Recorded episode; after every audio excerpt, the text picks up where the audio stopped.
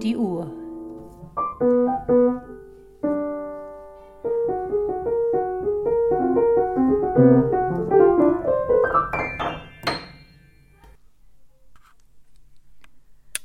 Willkommen an einem späten Freitag.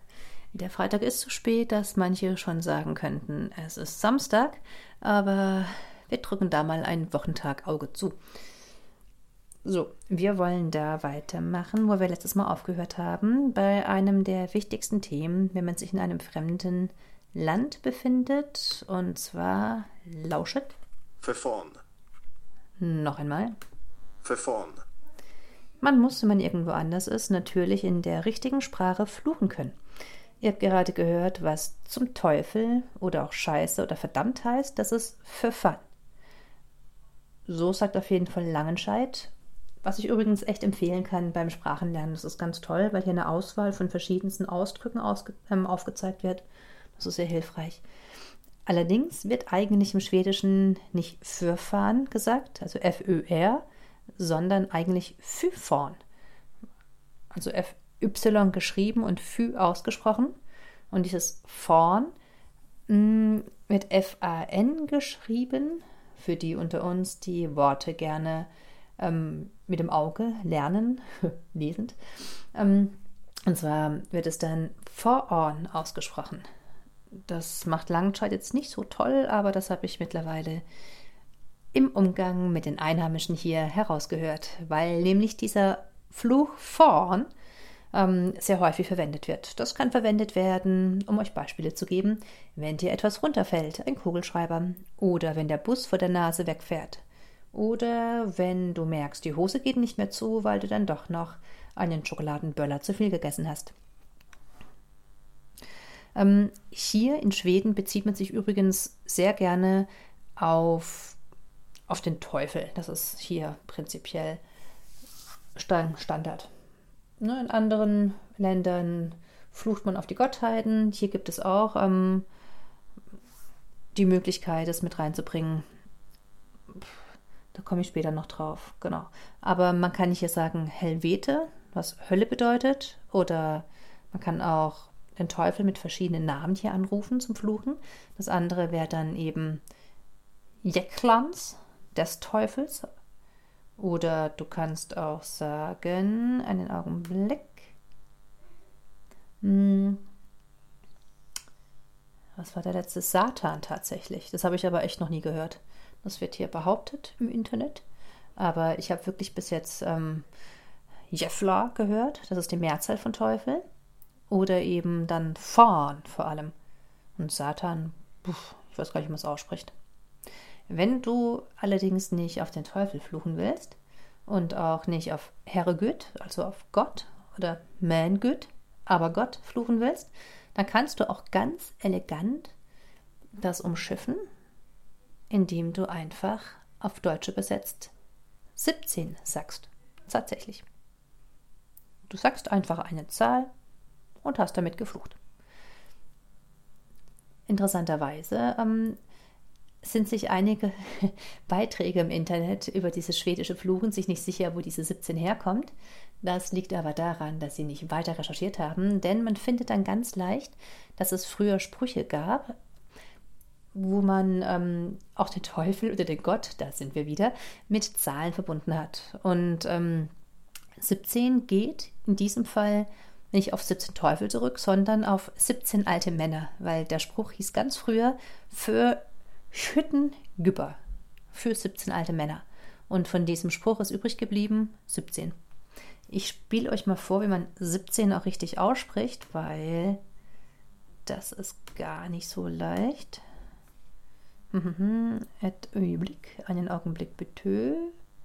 Das steht übrigens auch bei Langscheid.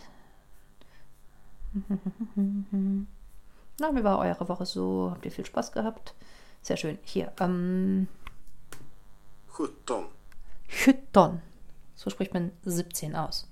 Ich muss sagen, die Zahlen sind hier im Schwedischen schwieriger auszusprechen als im Norwegischen. Aber kann man ja alles lernen. 17. Genau du sagst 17 und hast damit klar gemacht, dass irgendwas ziemlich doof war. Man kann es natürlich kombinieren. Fast alle Worte zum Fluchen kombiniert man dann mit fü. Fy Das heißt dann auch Pfui Teufel. Man kann es auch sagen zum Kuckuck.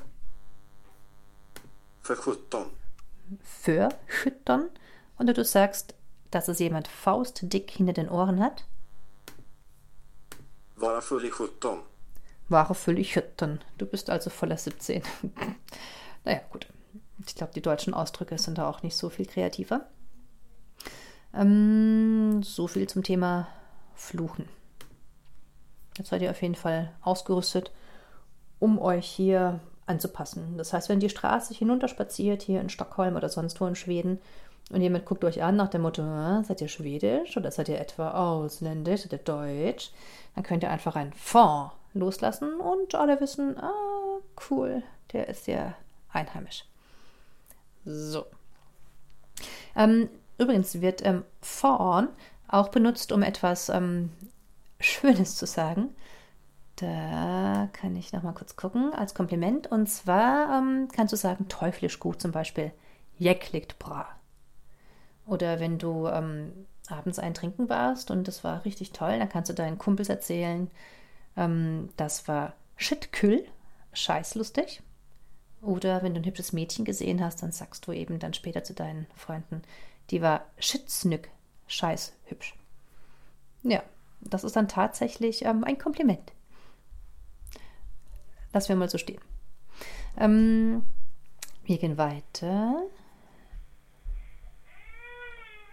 Mein Kind wacht auf. Ich mache mal auf Pause.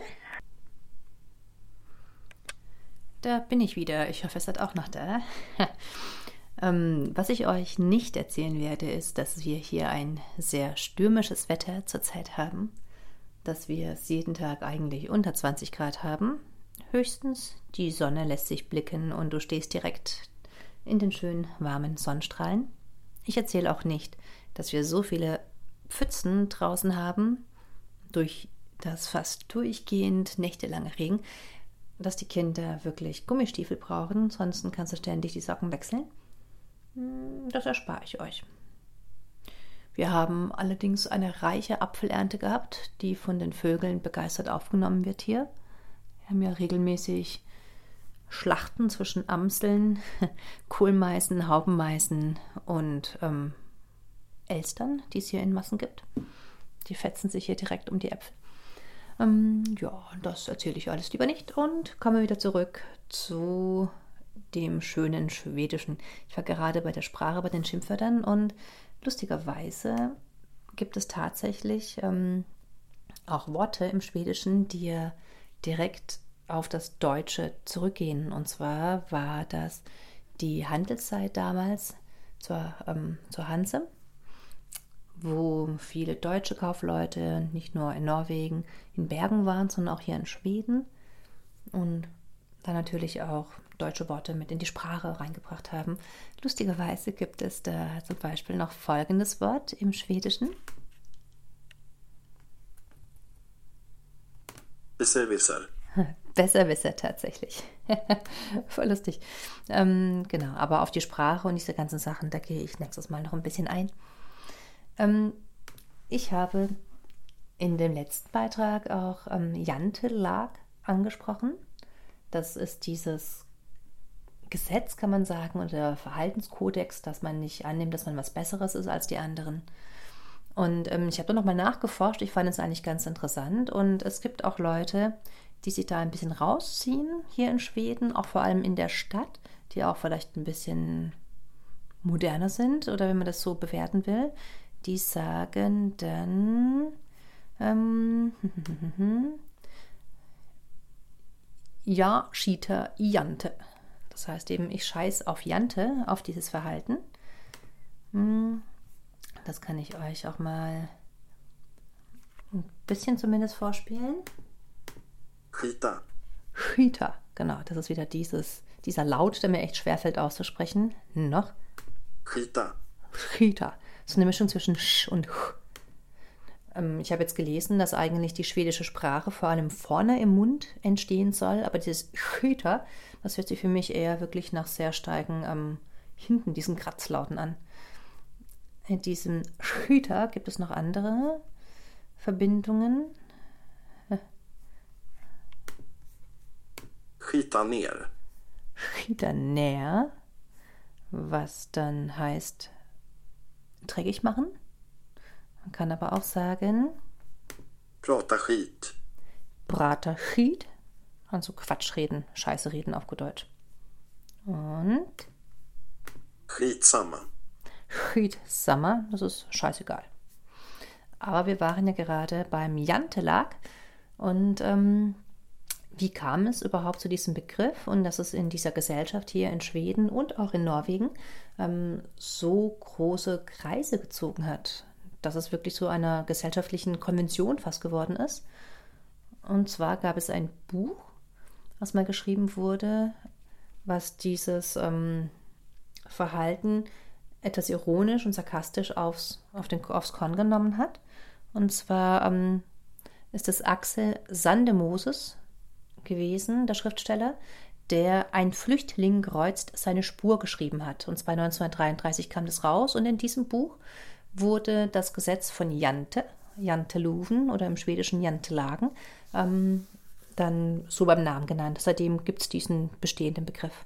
Das Verhalten natürlich gab es vorher ja schon. Das, darüber macht es sich ja gerade lustig. Und ähm, er hat da unter anderem angelehnt an die zehn Geboten von Moses auch solche Gesetze hier verankert in seinem Buch. Und zwar das erste Gesetz. Du sollst nicht glauben, dass du etwas Besonderes bist. Das zweite. Du sollst nicht glauben, dass du uns ebenbürtig bist. Du sollst nicht glauben, dass du klüger bist als wir. Du sollst dir nicht einbilden, dass du besser bist als wir. Du sollst nicht glauben, dass du mehr weißt als wir, dass du mehr wert bist als wir, dass du zu etwas taugst. Du sollst nicht über uns lachen. Du sollst nicht glauben, dass sich irgendjemand um dich kümmert. Und du sollst nicht glauben, dass du uns etwas beibringen kannst. Und ja, also es sind zehn verschiedene Formulierungen über das Gleiche. Du bist einfach nicht besser und es werden keine Abweichungen geduldet. Hm, sehr interessant fand ich ein Kommentar von Axel Sandemose selbst 1955, der in der überarbeiteten Ausgabe eben dann geschrieben hat, ähm, wenn man sich anders verhält, dann verursacht das einen unerträglichen Druck. Also, Gesetz und Religion von Jante zeigen uns, dass Menschen, wenn sie eine angemessene Zeit unterdrückt wurden, selbst die Unterdrückung übernehmen.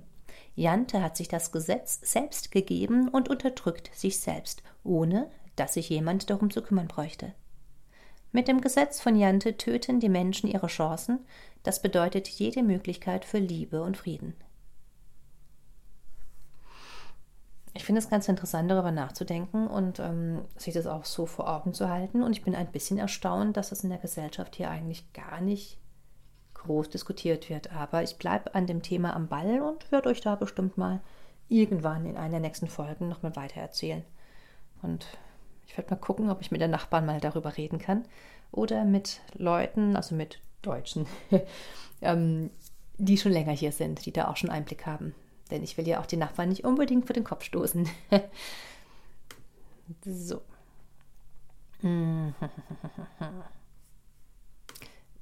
Eine Sache noch zum Abschluss. Und zwar wird Schweden, ähm, in Schweden Schwedisch gesprochen, aber nicht nur in Schweden wird Schwedisch gesprochen, sondern auch in Finnland wird das gesprochen. Das war mir relativ neu, dass es da auch eine der Hauptsprachen ist. Also wird Finnisch und Schwedisch in Finnland gesprochen, was natürlich auch auf Auswanderungsbewegungen von dazumal zurückzuführen ist und vor allem an der Küste siedeln anscheinend die Schweden. Es gibt übrigens auch etliche Deutsche in Finnland, wie ich jetzt gelesen habe. Insgesamt sind es mittlerweile wohl fast 10 Millionen Menschen, die Schwedisch reden auf der Welt. Also es lohnt sich. Das nächste Mal gibt es auch mehr dazu.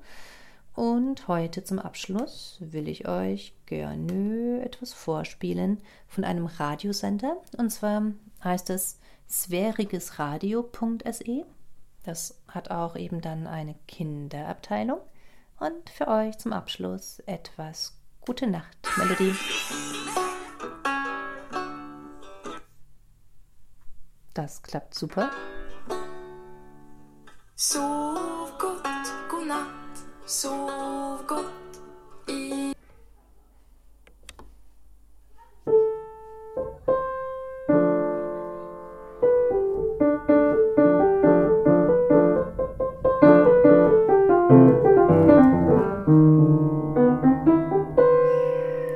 Danke fürs Lauschen. Habt's fein.